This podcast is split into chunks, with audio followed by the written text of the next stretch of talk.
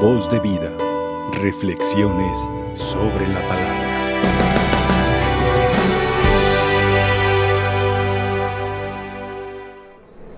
Siéntense un momento, por favor. Cuentan que en alguna ocasión una anciana viajaba en el transporte público. Se le podía notar que era una mujer muy optimista a pesar de su edad. En eso subió una mujer joven. Era evidente que traía estrés por alguna razón subió empujando. No le importó que aquella fuera una mujer adulta. La empujó finalmente para poder sentarse. La anciana siguió con una sonrisa. Entonces la mujer le preguntó a la anciana, ¿por qué no te enojaste? ¿Por qué no reaccionaste negativamente cuando te golpeé con la bolsa e incluso te empujé para poder sentarme. A lo que la anciana le respondió, no tiene sentido enojarme y no tiene sentido angustiarme y responder con la misma falta de educación como lo hiciste tú, puesto que yo voy a bajar en la siguiente estación. Así que mi viaje junto a ti es muy corto. ¿Para qué me angustio? Efectivamente llegaron a la siguiente estación y aquella mujer anciana se bajó. La vida está llena de cosas buenas y cosas no tan agradables. Aquí lo importante es darnos cuenta y saber con qué cosas decidimos llenar nuestro interior. Hay un dicho muy mexicano que dice que en la, en la cuchara sale lo que hay en la olla. Y lo mismo pasa con el ser humano. En nuestras acciones o en nuestras actitudes sale lo que hay en nuestro interior. Si nos llenamos de cosas buenas, saldrán cosas buenas. Si nos llenamos de cansancio, nos llenamos de estrés, nos llenamos de preocupaciones, nos llenamos de problemas, entonces lo que, saldrá de nuestro interior será intolerancia, envidia, crítica, soberbia, etcétera, etcétera, etcétera. Todo depende de qué nos llenemos. Dice hoy el Evangelio, no puede un ciego guiar a otro ciego. No puedes corregir cuando tu vida es un desastre. Y es curioso que este es uno de los más grandes defectos que tenemos los seres humanos. Somos muy dados a la crítica. Y la crítica, en muchas ocasiones, la inmensa mayoría de las ocasiones, nos lleva al juicio. Y qué bueno que nosotros no somos Dios, porque a veces nuestro juicio es demasiado grande o, demasiado fuerte. Nuestro juicio condena y encasillamos a las personas este es así o este es así, ¿verdad?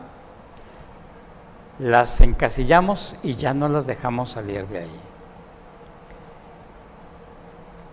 Dice otro dicho, porque mataste un perro ya te van a llevar mataperros toda la vida. Y decía la anécdota de un, de un hombre, dice, un día que tomé, me dijeron que era un borracho pero todos los días trabajo y no me dicen que soy un trabajador. Un día me emborraché y soy un borracho. Todos los días trabajo y no dicen que soy un trabajador, que soy responsable.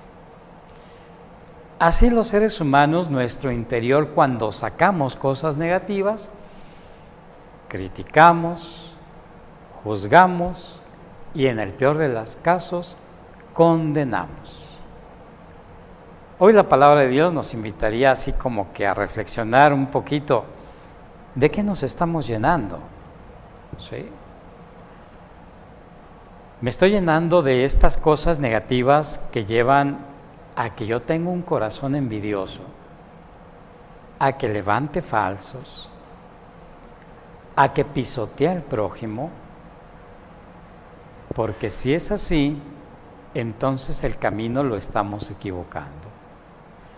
Dice también la palabra de Dios en otra parte de la escritura. Uno es el Padre de todos y todos ustedes son hermanos. En otras palabras, Dios no nos ha dado a nadie la potestad de juzgar, mucho menos de condenar. San Juan Pablo II, durante su pontificado, hizo varias reformas al Código de Derecho Canónico. Reformas que estaban basadas en la misericordia de Dios. Por ejemplo, una de las cosas que no se podía hacer es a una persona que se suicidó, no se le podía celebrar misa. Y decía San Juan Pablo II, ¿Y nosotros qué sabemos lo que pasaba por la mente de esa persona que se quitó la vida en el momento de suicidarse? Es cuando más necesita del amor y de la misericordia de Dios. Y entonces ahora ya se puede. Pecados reservados, el aborto.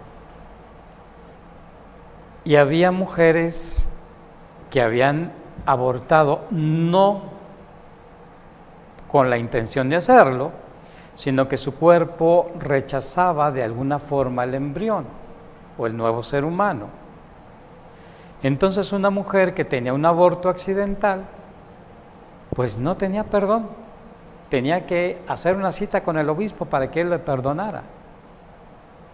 Pero vino el año de la misericordia y entonces el Papa dice, todo sacerdote puede ser transmisor del perdón y de la misericordia cuando el corazón está arrepentido.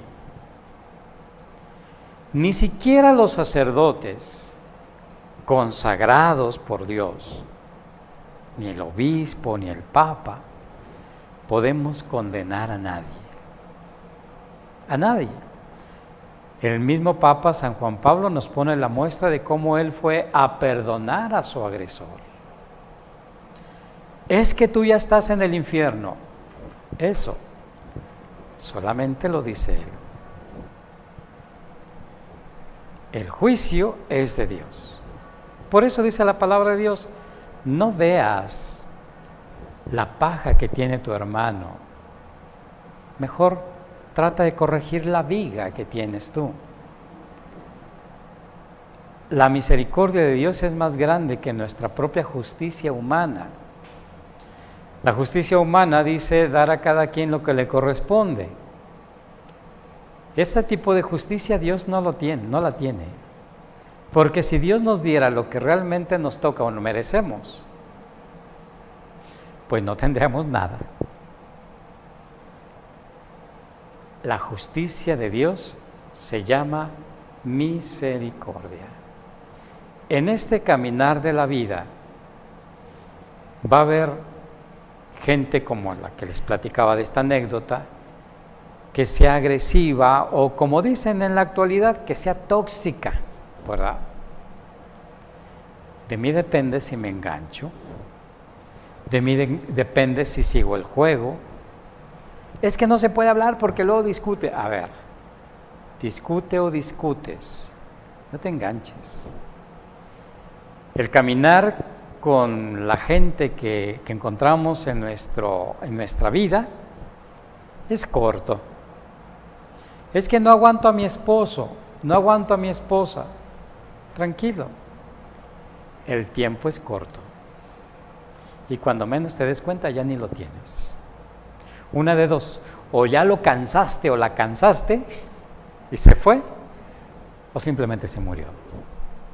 ¿Verdad? El camino es corto. Entonces, ¿para qué amargárnoslo con cosas desagradables? El camino es corto. Dice también otro dicho muy mexicano, poquito el amor y gastarlo en celos, pues mucho gusto, ¿verdad? La vida tan corta y amargándola nosotros mismos con cosas que no podemos cambiar, que no están a nuestro alcance cambiar, pues no tiene sentido. Llénate de Dios, llénate de paz, llénate de optimismo. Al final de cuentas, nuestra vida está en las manos de Dios. Dice, dicen por ahí, no por mucho madrugar amanece más temprano, no por mucho preocuparte las cosas van a ser mejor o diferentes. Aprovecha como aprendizaje los errores. Aprovecha las pruebas para hacerte fuerte. Finalmente, estás en las manos de Dios. Estás en las manos de Dios y es, es quien va a ir decidiendo lo que tienes que ir viviendo o lo que vas necesitando para tu santificación. Los espíritus grandes ven las cosas grandes en los demás. Los espíritus inferiores solamente ven lo negativo de los demás. Por eso cuando una persona muere, por lo menos aquí en México, ¿verdad? O aquí en, en el occidente de nuestro país, cuando la gente muere, ¿Se han fijado que no hay muertos malos? Tan bueno que era. Ah, pero cuando estaba vivo era un irresponsable, un borracho, era honesto. Pero después de que se murió, tan bueno que era. ¿Y saben por qué? Porque es hasta entonces cuando vemos con los ojos del alma y dejamos de ver con los ojos del cuerpo. Por eso cuando una persona fallece, descubrimos todas sus cosas buenas porque es hasta entonces cuando dejamos que el alma vea. Y no podremos hacer eso todos los días. No podremos ver las cosas buenas de los demás todos los días. Porque las cosas malas, cualquier, cualquier persona las puede ver. Pero las cosas buenas, solamente nosotros cuando queremos. Las cosas buenas las podemos ver nosotros cuando nos llenamos de Dios. Las cosas malas todo el mundo. No esperes que las personas se bajen de tu compañía, de tu viaje. No esperes a que ya no tengas salud para valorar tu cuerpo. No esperes a que ya no tengas juventud para valorar tus años presentes. No esperes a perder las cosas para entonces descubrirlas. Dios nos da la oportunidad todos los días. Y cuando estamos dispuestos, entonces nuestra vida es plena y nuestra vida es completa. Llénate de cosas buenas. Decía, a veces nos llenamos de estrés. El calor, nos hace estresarnos. ¿Por qué no agradeces al calor que Dios te da? Porque gracias a ese calor, la semilla en el surco revienta para que tú puedas tener alimento. ¿Por qué estresarnos si está lloviendo? Gracias a la lluvia podemos ver un mundo maravilloso. ¿Por qué eh, estresarnos con el frío. Si tienes que ponerte. Entonces, ¿por qué eh, a lo mejor guardar en nuestra cabecita problemas que a veces ni siquiera son nuestros? A veces vivimos con problemas que son de otros, cargándonos la cruz de otros, del esposo, de la esposa, es que él es así, es así, carga la tuya, deja que el otro cargue la suya. Es que me puso el cuerno, me fue infiel. Ah, ok, tú fuiste infiel. No, entonces, ¿para qué te angustias tú? Tú no fallaste. El que tiene que preocuparse es la otra persona, no tú. Porque tienes que cargar con el problema de otro. ¿Se me explico? Preocupaciones. Es que me preocupa tal situación. Si no está a tu alcance cambiarla, solamente te estás desgastando. Y desgraciadamente eso te está llenando de negatividad que después vas a desembocar con la gente que está más cercana a ti.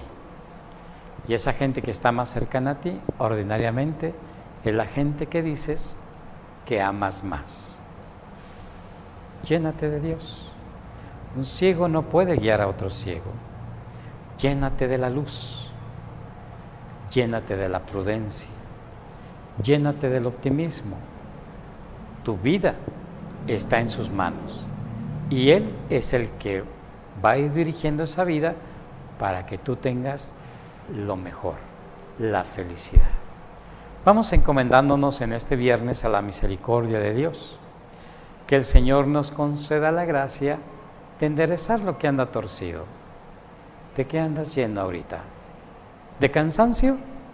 Descansa. ¿Verdad? Si, si es cansancio físico, descansa.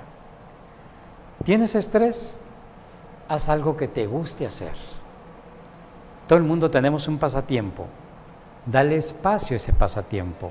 Es que no tengo tiempo, padre, porque tengo que hacer esto. A ver, si no tienes tiempo para ti, difícilmente tendrás tiempo para los demás. Si no tienes tiempo para estar en paz contigo mismo, difícilmente estarás en paz con los demás. El tiempo que a lo mejor dedicas a los demás es un tiempo de poca calidad entonces, trata de estar bien, trata de estar en paz desde dentro, para que puedas estar en paz con lo que te rodea. ¿Tienes problemas? Que tanto esos problemas dependen de ti o son tuyos y que tanto no. ¿Tienes preocupaciones? ¿Tienen solución o no la tienen? Solamente es cuestión de atacar la raíz de nuestros muchos defectos. En muchas ocasiones estamos tan distraídos que no vemos esa raíz. Vamos pidiéndole a Dios que nos conceda la sabiduría, que por intercesión de la Virgen Santísima, cuyo cumpleaños celebramos el día de ayer, nos conceda la gracia de la plenitud de la vida. Voz de vida, reflexiones sobre la palabra.